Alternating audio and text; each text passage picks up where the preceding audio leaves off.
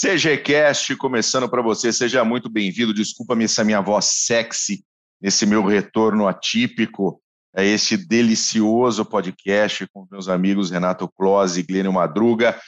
Hoje nós vamos falar sobre uma série que está dando o que falar, uma série muito boa da Netflix chamada A Era dos Samurais, mas antes vamos apresentar aqui os nossos queridos colegas, amiguinhos. Renato Close, meu querido Paulo, tudo bem? Tudo bom, Bu? Saudações bom, segianas, tudo tranquilo? Mac também. Como é que vocês estão? Tudo beleza? Tudo belezinha, cara, tudo jóia. Depois de alguns meses voltando aí a fazer o CGCast, que eu adoro. Isso aí. Muito bom. E ele também, meu querido amigo, o homem mais bonito de Santa Catarina, Glênio Madruga. Tudo bom, Mac? Tudo jóia, tudo jóia. Saudações cavalarianas para vocês. Eita, que nós. saudade dessa mesa cheia aí, hein? Todo mundo. Com certeza.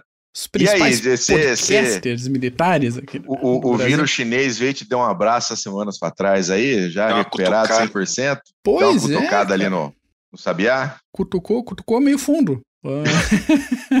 Queria a, a, até manifestar as minhas sinceras desculpas pelo atraso de uma semana aí. A gente já tá fazendo quinzenal justamente para evitar que dê esse tipo de coisa, mas é, eu passei três semanas meio esgualepado aí, não, não rolou. Imagino. Que bom que deu tudo não. certo, você e a Su estão bem. Sim. Isso. E bola para frente. Vamos lá. E hoje nós vamos falar sobre a série fantástica da Netflix chamada Age of Samurai Battle for Japan. Em português, ela está como a Guerra dos Samurais. Ela é uma série de seis capítulos de mais ou menos 40 minutinhos. Sim falando sobre o Japão feudal ali entre 1550 e 1600, né, o final do período Sengoku, o início do Azuchi Momoyama e chega até o Edo, né, Mac? Depois você Muito... me corrija se eu estiver errado, mas é mais ou menos isso. Muito bom, isso aí mesmo. E a série muito bem, muito bem estruturada, uma série muito bem filmada. Uh, mesmo os atores, eu até achei que não, não foi muito Uh, foram bons atores que eles colocaram na série, apesar de não conhecer nenhum, né? Não conheço cast japonês de atores da Netflix, mas é uma série que realmente surpreendeu. A gente muito às bem vezes feito. muito bem feito. Às vezes a gente espera, olha séries históricas e pega algumas coisas que não não dá para engolir, mas essa Age of Samurai Battle for Japan é uma excelente série de 40 minutos. Tem obviamente, né, os seus tropeços, os seus engasgos, mas no geral ela, ela vai ganhar uma boa nota no final desse CGCast aqui. Uh, mas, Mac, fala um pouquinho do, do, do, contexto né, dessa, dessa série Age of Samurai. Pois é, a série foca em, nas três pessoas consideradas os grandes unificadores do Japão, que são o Oda Nobunaga, o Toyotomi Hideyoshi e o Tokugawa Ieyasu. Lembrando que a formação dos nomes é, no Japão é o sobrenome antes, né, o nome do clã ou da família antes e o nome da pessoa depois. Então a gente tem o clã Oda, os Toyotomi, que a gente vai falar um pouco deles depois, e o clã Tokugawa. E isso você já adiantou dentro de um recorte de tempo que vai na série de 1551 a 1616, um período que visualmente, já já pegando no pé aqui, o Ieyasu, Ieyasu praticamente não envelhece. Ele só é vai é 50 anos com a mesma cara. É, não, eles quiseram economizaram no ator, né? Exatamente, economizaram, economizaram no, ator. ator. Botaram um pozinho no cabelo dele no finalzinho do último capítulo, mas fora isso, 50 eles, anos. Eles deram uma, uma, uma, branqueada na barba do, do Hideyoshi também, no final, né? Sim, sim, sim. Mas é, bem no é, finalzinho também. É, cuidaram um pouco mais do Hideyoshi. O, o, o, Nobunaga ficou com aquela cara de louco varrido a série inteira, né? Foi, foi, foi. foi. Também outra, outro ponto que a gente vai comentar. É, já começou já regaçado, já cabelado, cheio dos cabelos, cabelo pra tudo quanto é lado, só entornando o saque toda hora. Então eu já tava perdido já no começo. É, a série começa com a morte do pai dele, né? Isso.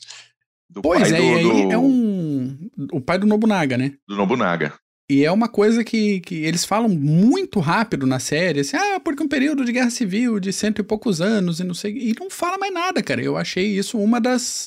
Um dos poucos problemas sérios da série, assim, porque tá, que guerra civil que é essa, assim, da onde que surgiu esse negócio, da onde que chegou esses caras, qual é do... do Não, era algo né? que dá para explicar ali em 15 segundinhos. Rápido, é.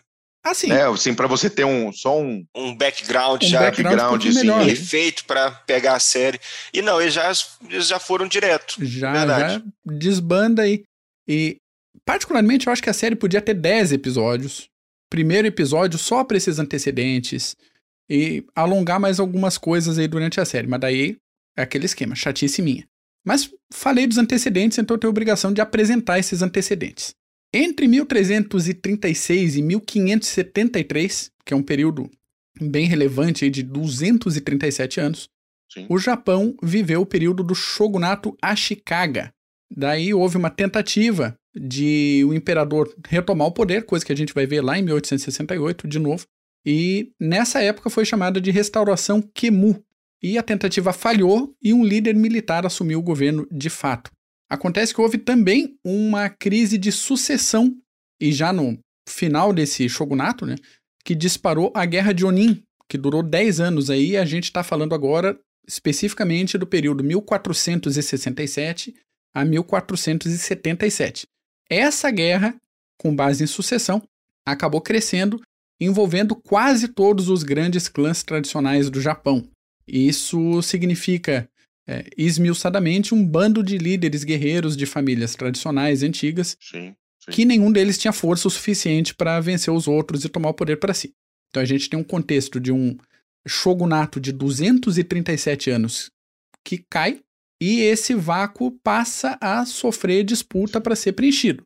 Essa guerra civil que começou com a Guerra de Onin e que evoluiu para a Guerra Civil é o período chamado período dos estados beligerantes, que é essa confusão de um monte de pequenos exércitos aí para tentar assumir o poder do antigo shogunato Ashikaga.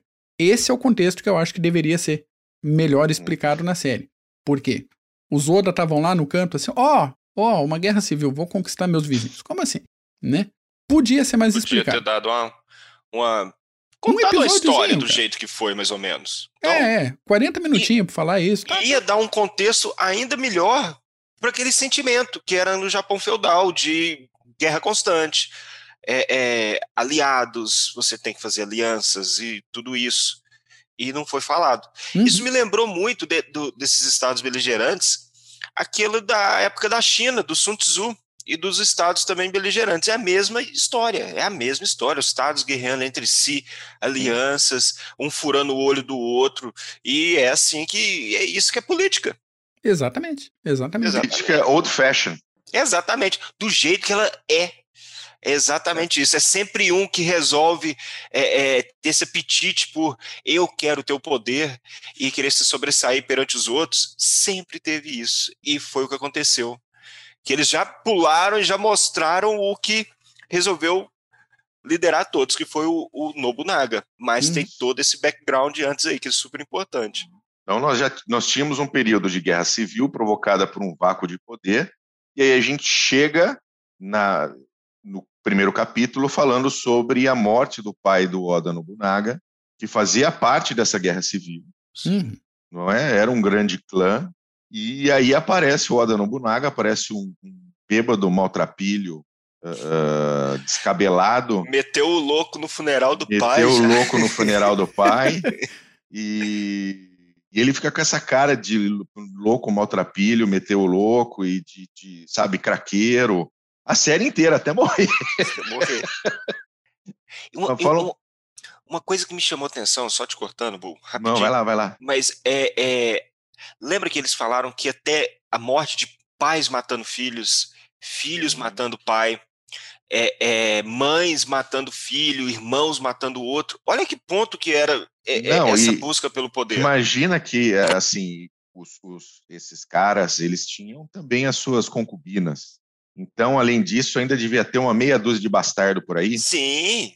Então, a, a putaria estava formada, cara. A putaria estava formada, não, Mac? Exatamente, exatamente. Cada. No, no final do clã. Esqueci o nome. A Chicago, um dos herdeiros nomeados estava lá tentando fazer a, a, carreira religiosa dele de monge. Foram buscar o cara dentro do monastério, falando: você vai assumir o, o, o shogunato. O cara, como assim? Sabe? Bagunça, bagunça, bagunça. E a coisa que a gente vai ver durante a série, durante, claro, na história, durante a série, essa questão de alguém chegando no final do, do governo e não tem herdeiro, não tem herdeiro reconhecido. Toyotomi. O Toyotomi.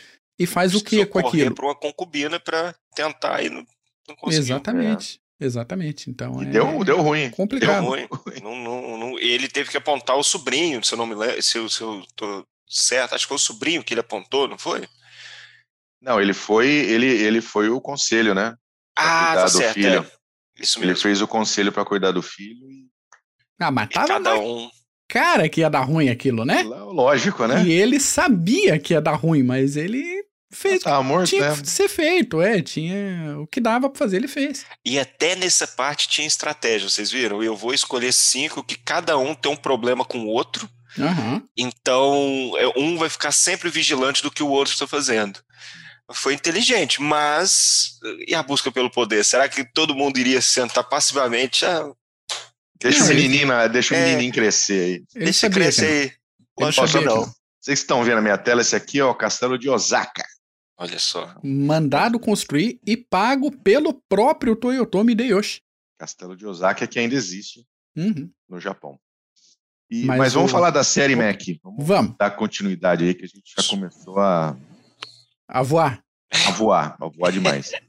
A gente falou da, que a série é curtinha, né? Seis episódios. Então a gente, fazendo aqui uma, uma sinopse rápida. O primeiro episódio é a ascensão do Nobunaga, que mostra esse início que a gente comentou aí, apresenta o Nobunaga como o irmão mais rebelde da família Oda e as disputas e o crescimento dele como líder do clã e como guerreiro habilidoso em campo de batalha. O segundo episódio é o Tomando o Poder.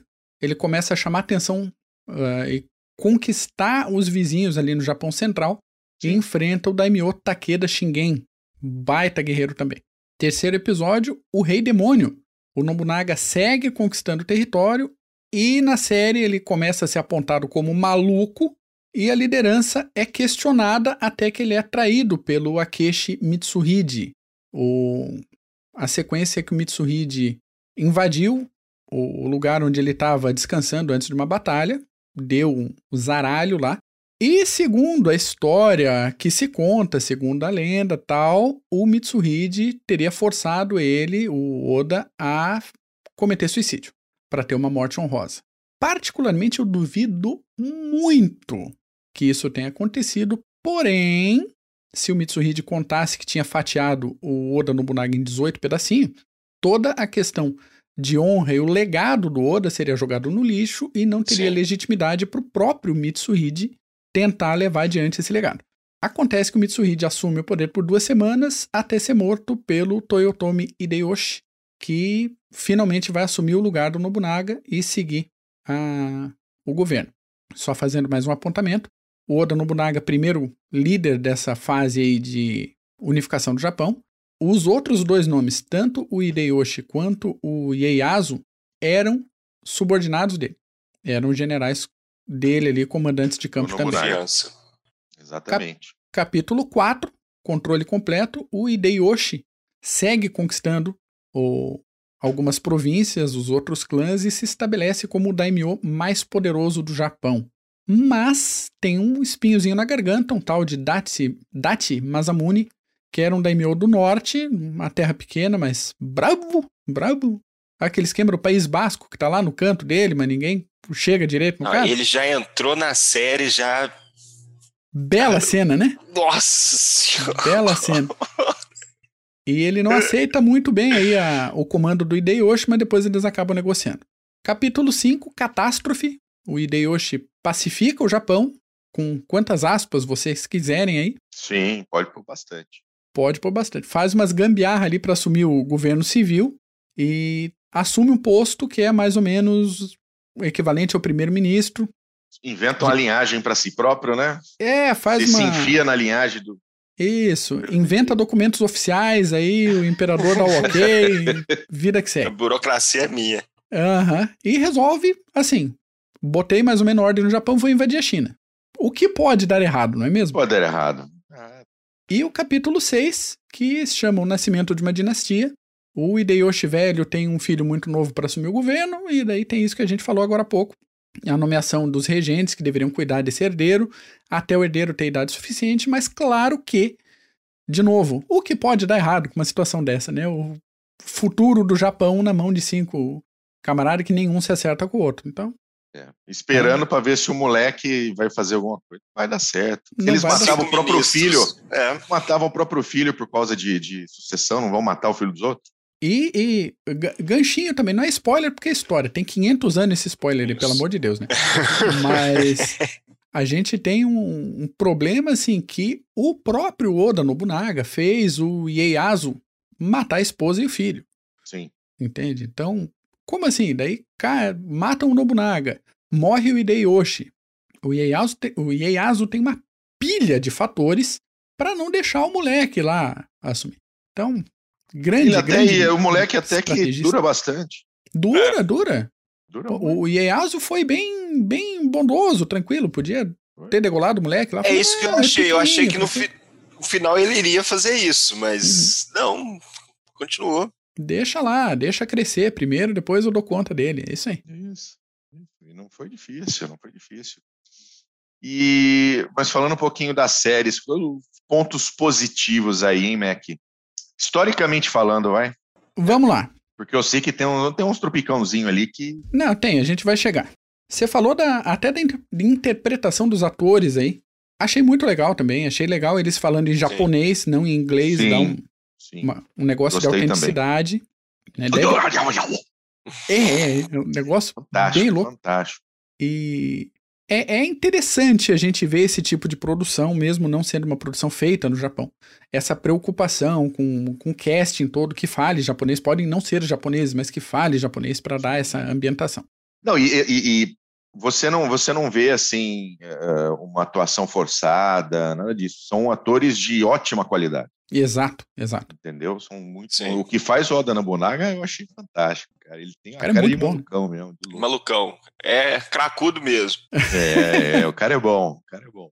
A estrutura narrativa eu gostei também. Gostei muito. Que também. alterna essa reencenação com a fala dos historiadores. Sim. Bem legal. Eles. Só, só uma coisa, eles usaram o, o Stephen Turnbull, uhum. um dos maiores autores de história samurais, a, as invasões, quase. A, ele tem vários livros da Osprey sobre esse tema, então é a pessoa correta. É Eles das, usaram também historiadores japoneses. Né? Exato. Né? Sim, sim. Exatamente. A velocidade da série eu achei bem interessante, não dá tempo de respirar, tem muita informação. Por mais que tenha ficado bastante coisa de fora, tem muita informação. E não sei vocês, mas me lembrou muito a estrutura de mangá, que é tudo rápido, é, é quadros rápidos. com, pensado nisso. É, com sangue espirrando na tua cara, o tempo todo. É bem, bem ligeiro. Falando em sangue. Espirra muito mesmo. Co coisa que tá ali por trás da, da narrativa direta. Gostei dos dois elementos principais que estão o tempo todo na tela, que é sangue e tinta. Então, Sim. deixar essa mensagem que a história do Japão foi escrita com sangue e tinta, eu achei ó, uhum. muito legalzinho. Bom. Cenas de batalha muito boas. É, tudo com, com tiro, com flecha, com lança, com katana, com sangue, pra cabeça quem acha rolando. que samurai, samurai era só katana e, e Exatamente. flecha, você vai ver que não é bem assim. É. E não é bem assim. Dou um destaque aqui para a cena da batalha de Sekigahara que ficou um primor. Saiu daquele foco de luta corpo a corpo que depois do uhum. terceiro, quarto episódio você fala, mas que só esses malucos se dando na cara, parece, né? É, é, muito básica a tática quando cai no corpo a corpo e a gente vê isso até o século XX, quando cai pra guerra de trincheira, por exemplo, é isso aí mesmo, é baioneta e um espetador. Sim. E, por fim, um, uma coisa que todo mundo vem falando sobre essa série, que é figurino, recriação de armadura, é, tem um ou outro probleminha que tem uns caras ali que parece personagem de filme de, fan de fantasia chinês? Tem. Aqueles vestidos de dragão? é, com os cabelos de penacho pra cima, os negócios. Porra, mas, ok. Do modo geral, a recriação de armaduras e, e, e uniformes e roupas de, de combate, bonitinho também. Muito bom. O, os pontos uh, principais da história, todos lá, tem essa, mais. Essa, essa conexão também que eles fizeram uh, logo no início com, com Oda, acho que foi no primeiro episódio, se não no segundo, da chegada das armas de fogo, né? Através dos portugueses, apesar disso ter sido falado assim, bem rapidinho. uma é. linha. É. Foi assim, é, então, temos armas de fogo porque um navio português aqui enroscou na pedra. E apareceu arma de fogo e de repente todo mundo sabe usar essa merda. Isso. Não é bem assim. Exatamente. Entendeu? Esse é um ponto, esse é um ponto para gente, a gente pegar, porque o Japão não era completamente, totalmente isolado e que não conhecia ninguém para fora e ninguém nunca chegou. Não é bem assim, especialmente portuguesa. O, o, o, o Nobunaga e, e, mostra que ele fez o treinamento, dando treinamento para o campesinato, os camponeses, todos. E isso é bem interessante. Ele, a série mostra muito bem essa aceitação do Nobunaga para a tecnologia de fora. E ele aceitou de muito bom grado e usou de forma estratégica e para atingir a máxima a, a performance desses arcabuzes, por exemplo. E ele desenvolveu o tiro ininterrupto antes de Gustavo Adolfo, 30 anos antes, que é aquele fogo em repetição através das fileiras. Enquanto um tira, o outro está recarregando, enquanto o, a outra fileira vai atirar, usa arco e flecha também. Isso é sensacional. E eles mostraram isso, que atirava enquanto é, é, na melé, que eles falam, que era um combate corpo a corpo, e depois partiam para cima.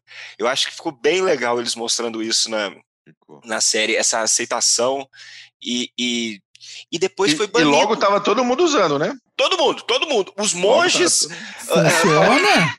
Monge usando arma, é, é, os carequinha lá tal, todo mundo acha que monge. E, e, outra coisa que a série deixou bem claro: lá não existia monge que ficava só rezando e pronto. Não, eles matavam pela causa. Eles participavam ativamente da vida política. Isso, e, e aprend... aí mostra eles atirando com, com uh, katanas e tudo, eles iam pro combate também. E a série mostrou muito bem isso. Mas fala um pouco dos portugueses aí, Mac. Então, antes de a gente chegar no, nos pontos negativos para dar uma, uma bagunçada, né? Os portugueses. Onde estão os portugueses, né? Início dos anos 1500, portugueses navegando pelo mundo, dando a volta para cima e para baixo, acabaram chegando no Japão. Tem várias versões aí para o que, que aconteceu nesse primeiro contato, mas o fato é, entre 1542 e 1543, eles aportaram lá. Isso é pouco menos de 10 anos antes da morte do pai do Oda Nobunaga. Depois dos primeiros contatos e dos acertos comercia comerciais, os missionários portugueses, principalmente os jesuítas, chegaram ao Japão. E isso a gente está falando 1549, e começaram a difundir tanto o cristianismo como o uso de armas de fogo. São Francisco Xavier. É isso aí. Que foi para lá. Aí, nos anos seguintes, aquele negócio todo, eles foram apoiados pelo daimyo local, que era o Matsura Takanobu. Os religiosos começaram a evangelização, calaram e acabaram expulsos da região em 1558. Os portugueses se estabeleceram depois ali na região de Nagasaki e reiniciaram a influência com outro daimyo apoiando. O comércio cresceu, as armas de fogo entraram em definitivo na dinâmica da guerra, os japoneses aprenderam a fabricar armas de fogo, então começaram a fazer os próprios armamentos. O tráfico de gente do Japão para fora e de fora para dentro do Japão começou a ficar mais comum. Então, escravos japoneses, por exemplo, eram ostentados em Lisboa não eram é, desejados para o trabalho braçal, como os escravizados africanos, mas mais para trabalho de dentro de casa. E alguns africanos foram ah, levados para dentro do Japão também. E os japoneses achavam muito bonita a estética dos africanos. É, até algumas representações do Buda no Japão, o Buda é representado como negro, para ver como é que funcionou essa, essa dinâmica. E a gente tem notícia de pelo menos um samurai negro, um moçambicano chamado Yazuki, que a gente já falou aqui no podcast do CG. Sim. Que lutou nas tropas do Nobunaga e depois lutou pelo filho, o Oda Nobutada. E, enfim, cristianismo se expandiu com chegando a 95 jesuítas até o ano de 1600. Desses 95, 57 eram portugueses, 20 eram espanhóis e 18 eram italianos. Vários daimyos, a gente está falando de 86 daimyos no total, se converteram para o cristianismo e a população japonesa cristã chegou a 300 mil pessoas na época. Caramba. Isso influenciou muito a dinâmica da, da realidade do Japão na época, e isso, infelizmente, a série não mostra. Falando em interferência, Além dos jesuítas, tinha também dominicanos, franciscanos e agostinianos no Japão. O Hideyoshi ficou com um pé atrás com essa expansão. A Rádio Fofoca acusou ali na época que a evangelização acontecia sempre um pouco antes de uma tentativa de conquista militar, então ele arrepiou todo o pelinho do lombo. E houve, de fato, um episódio de resistência armada contra as tropas do Hideyoshi. O Hideyoshi passou a ver essa presença como uma possível fonte de problemas maiores, como foi aquele grupo de monges budistas que o Paulo comentou agora, sim, sim. os Ikoiki, e em 1597 mandou crucificar 26 cristãos em Nagasaki. Para dar um exemplo, foram os 26 mártires cristãos de Nagasaki. Mas a coisa ficou feia mesmo depois que o Ieyasu assumiu o poder. Ele via os cristãos como ameaça à estabilidade do Japão então baniu missionários e depois baniu o cristianismo e acabou que os Tokugawa implementaram o isolamento japonês quase completo, mantendo comércio esporádico somente com a Holanda. Ele Holanda? Como assim, né? Em 1637 aconteceu uma revolta contra o aumento de impostos em uma região que a maioria da população era cristã. Os Tokugawa arrebentaram a revolta, eram 125 mil soldados Tokugawa contra no máximo 40 mil revoltosos e arrebentaram a revolta com a ajuda dos holandeses. E depois expulsaram todos os, os estrangeiros, os europeus, que ajudaram os revoltosos. Então foi embora italiano, espanhol, português, tudo. Só ficou uma base de, de comércio intercâmbio científico entre a Holanda e o Japão. E esse foi o único contato mais permanente que o Japão teve até a metade do século XIX, quando caiu o shogunato Tokugawa. A gente tem é, uma presença muito forte de Portugal nessa época aí retratada na série, tanto durante o é, período do governo, vamos dizer assim, das conquistas do Oda, quanto do Hideyoshi, e o negócio acabou só lá com os Tokugawa. E só que a série praticamente não. Não, não, não fala, é. Só tem uma linha lá, porque os portugueses trouxeram os arcabuzes e. Pronto. Fica meio, meio esquisito. Tinha que Mas... ter alguém ali num hora pois, né?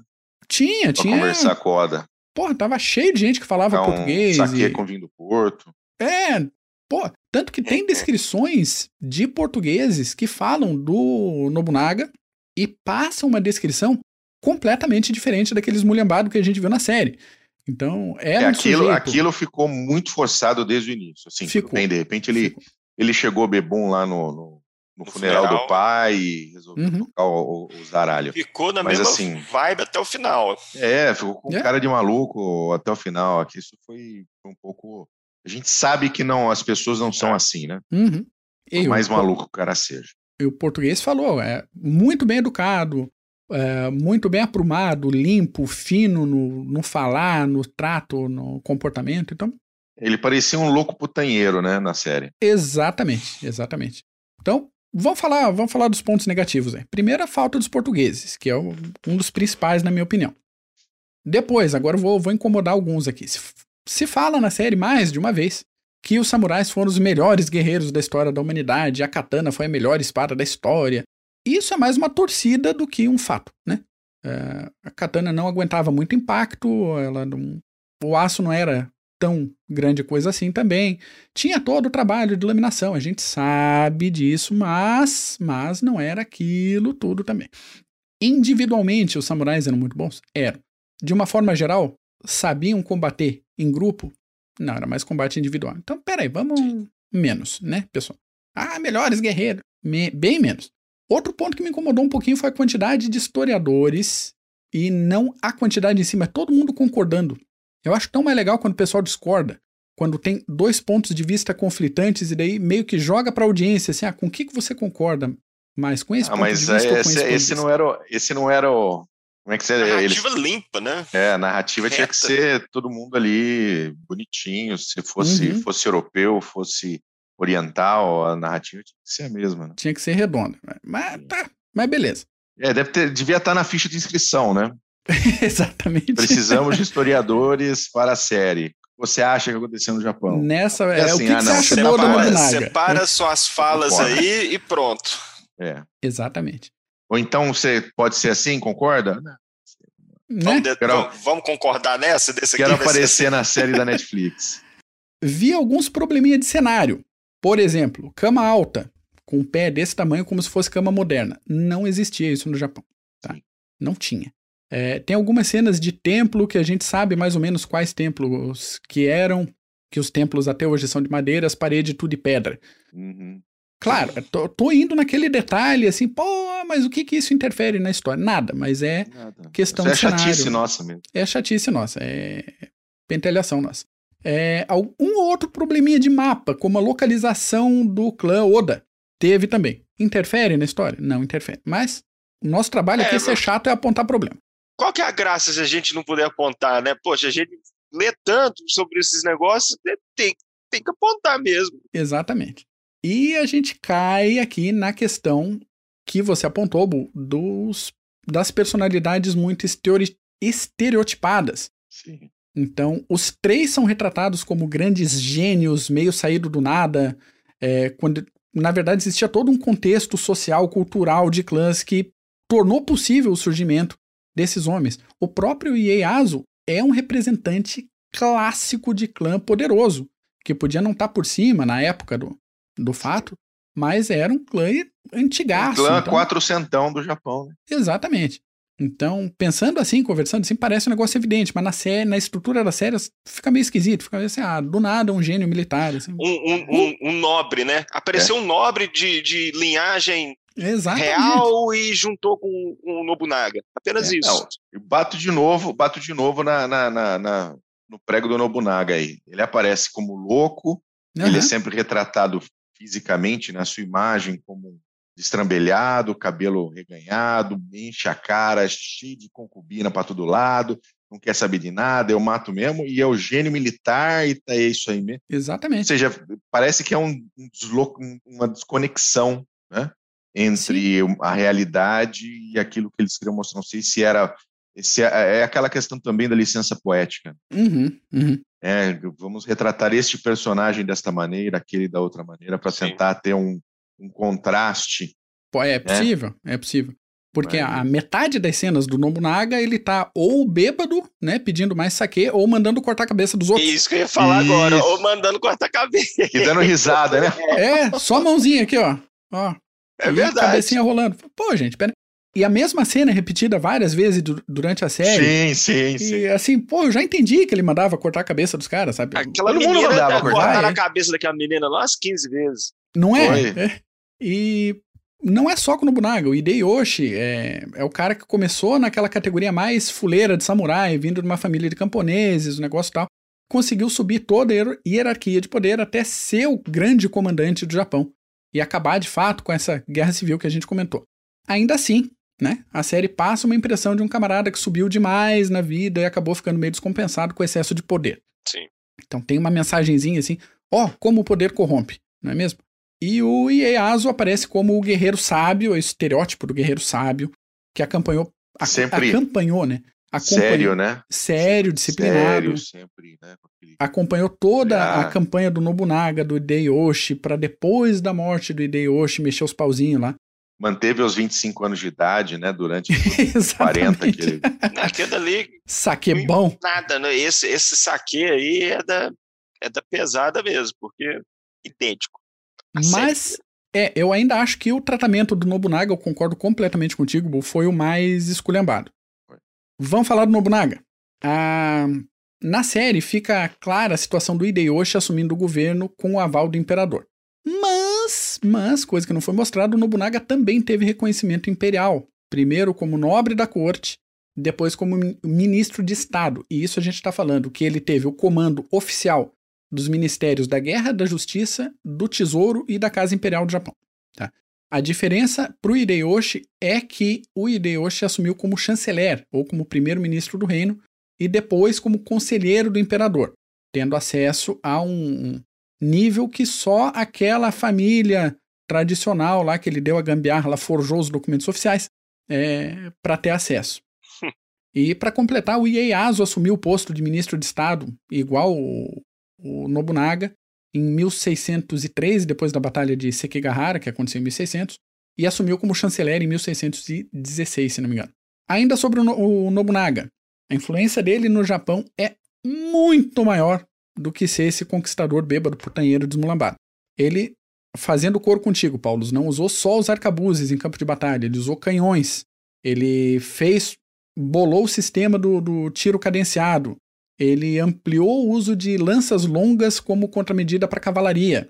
Derrubar. Ele, é, ele iniciou o uso de, de navios blindados. E isso a gente está falando 1500 e pouco. Ele começou a reforçar navio com metal.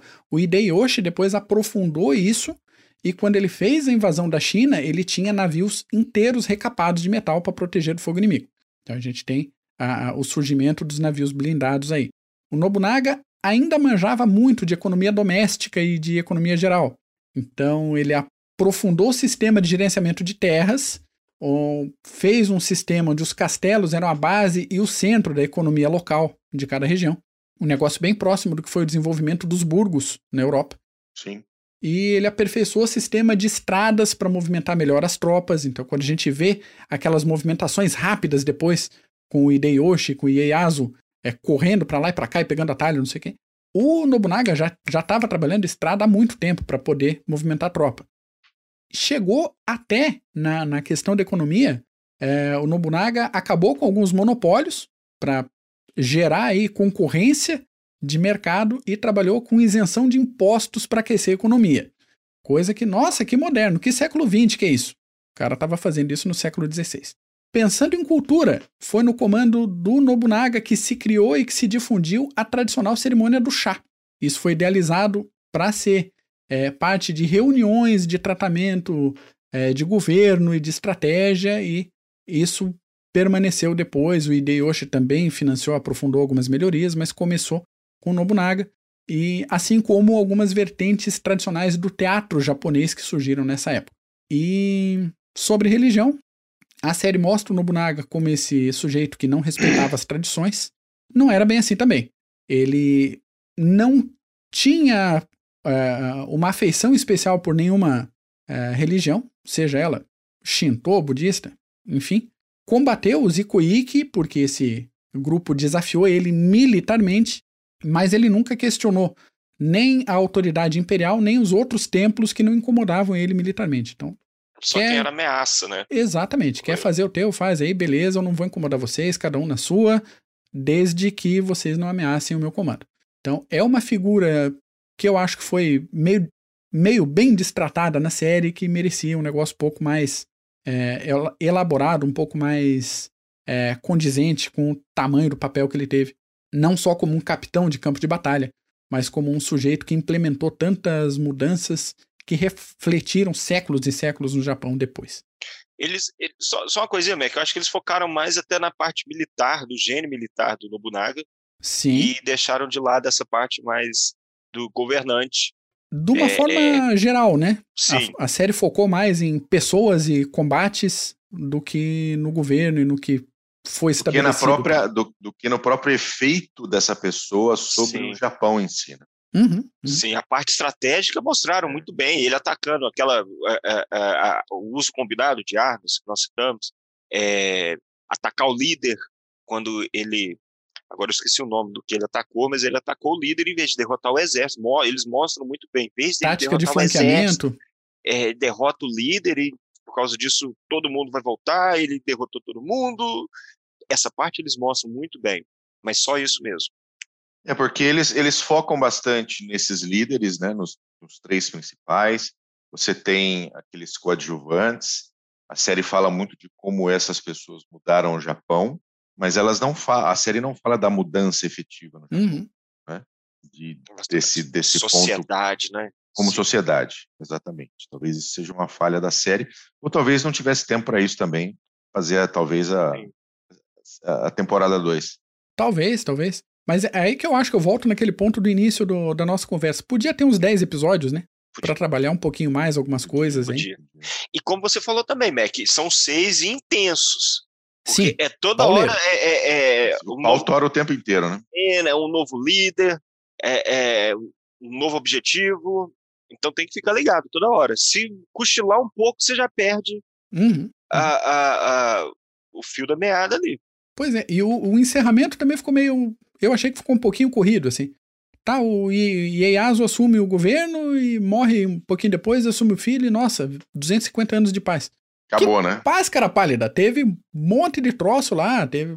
Sabe? Não, não foi tranquilo o Shogunato Tokugawa. Não foi assim, ah, paz, até 1600, 1800. Proibiram armas de fogo. 68.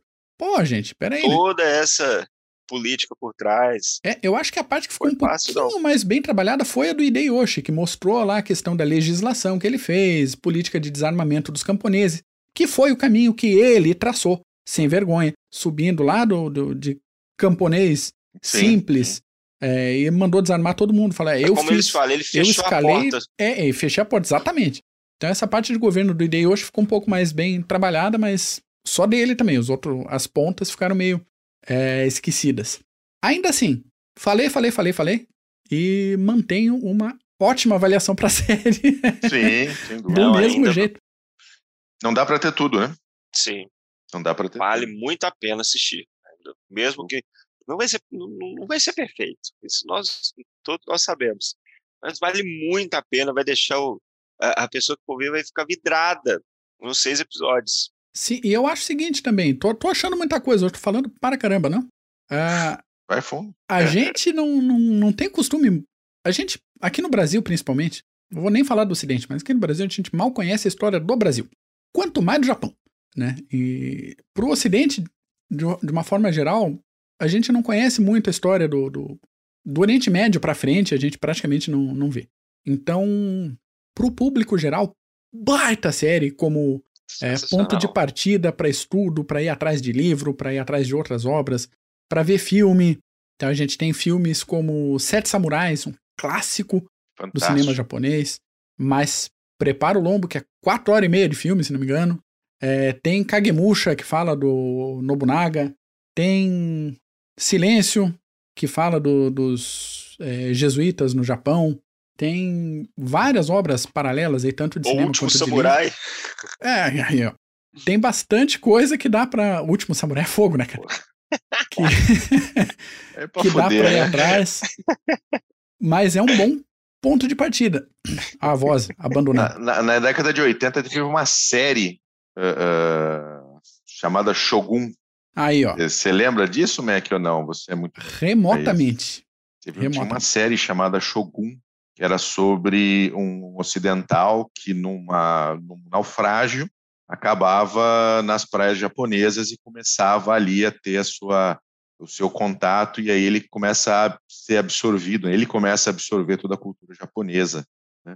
E eu não me lembro qual é o nome do ator, cara. Não me lembro se era o Donald Sutherland que fazia o uhum. esse, acho que era um britânico inclusive, mas era foi uma série bem legal, cara. Passava passava na Globo, na Record, não lembro, tá? no meio dos anos 80, Shogun. Não sei nem, Fica... deve ter, talvez tenha no YouTube. Fica a recomendação aí para assistir também, então. Mais uma. Senhores, o que mais? E aí? É isso. Falamos. Agora o pessoal tem que assistir. É muito bom. Ah, foi com Richard Chamberlain. Ah, tava, tava procurando a referência. Ele, ele que faz esse, esse ocidental que acaba no, no, nas praias japonesas e é um marinheiro britânico. Shogun, o nome? Shogun. Né? É, ele sobrevive ao naufrágio na costa do Japão feudal no século XVII. Aos poucos, ele se envolve na teia política do país, se tornando confidente do Lorde Toronaga, que, foi, que, é, que é interpretado pelo Toshiro Mifune. Muito bom. Toshiro Mais um. E... É, esse parece que foi o destino até, até aqui, do... é, é, eu achei uma reportagem aqui de 2018 Opa. que a FX ia fazer um remake, mas... Pois é, tem a, sobre o Yazuki, é, vou aproveitar os dois pontos. Parece também que o destino dele foi, foi esse, foi é, entrar na cultura japonesa, se livrar ali da influência portuguesa e, e se mesclar ali na sociedade japonesa.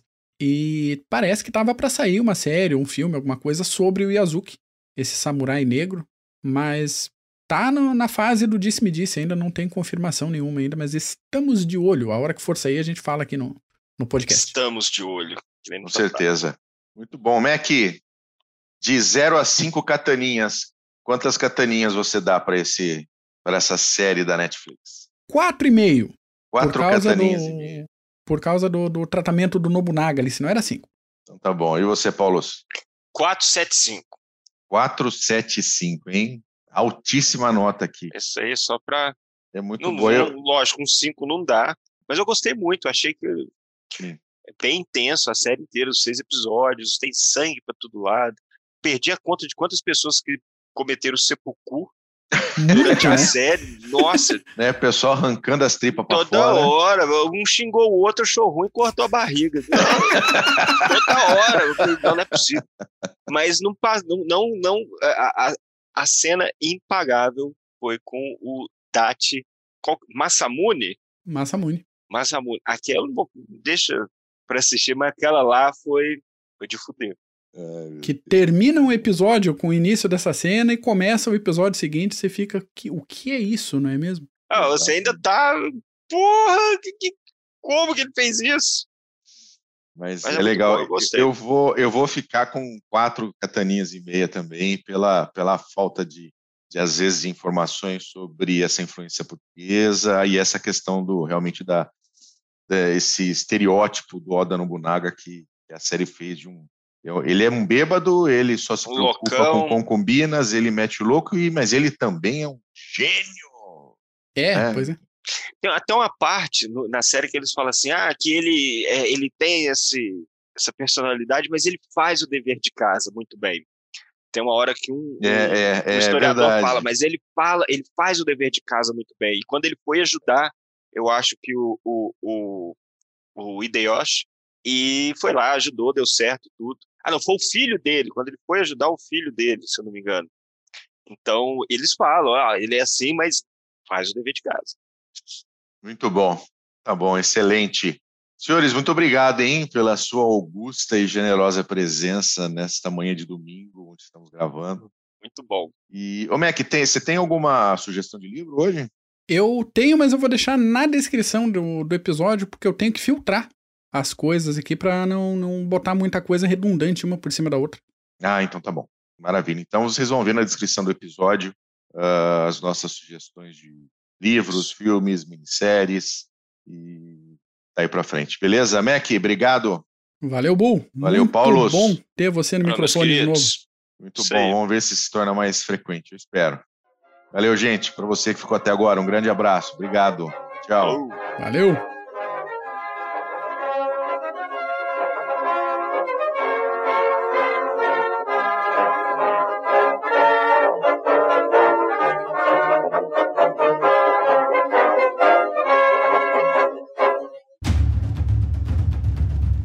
O processo de internacionalização das empresas vem colocando cada decisão institucional à prova. E para ter destaque nesse cenário cada vez mais dinâmico, é necessário que o profissional compreenda questões políticas, geopolíticas, estratégicas, diplomáticas, jurídicas, sociais e éticas. Nesse sentido, a Columbus, pós-graduação de alta performance, promove o curso de Relações Internacionais e Diplomacia Empresarial este curso é coordenado pelo professor Marco Túlio Delgobo Freitas e é voltado para profissionais que trabalham em um contexto internacional ou queiram atuar na área de relações internacionais. Se a sua área de atuação for direito administrativo ou gestão estratégica de marketing, a Columbus também tem cursos de pós-graduação que vão te ajudar a desenvolver habilidades e competências para sair na frente como um profissional completo e dinâmico. Acesse o site columbuseducacional.com.br. Informe que conheceu os cursos através do podcast Clube dos Generais e garanta 10% de desconto.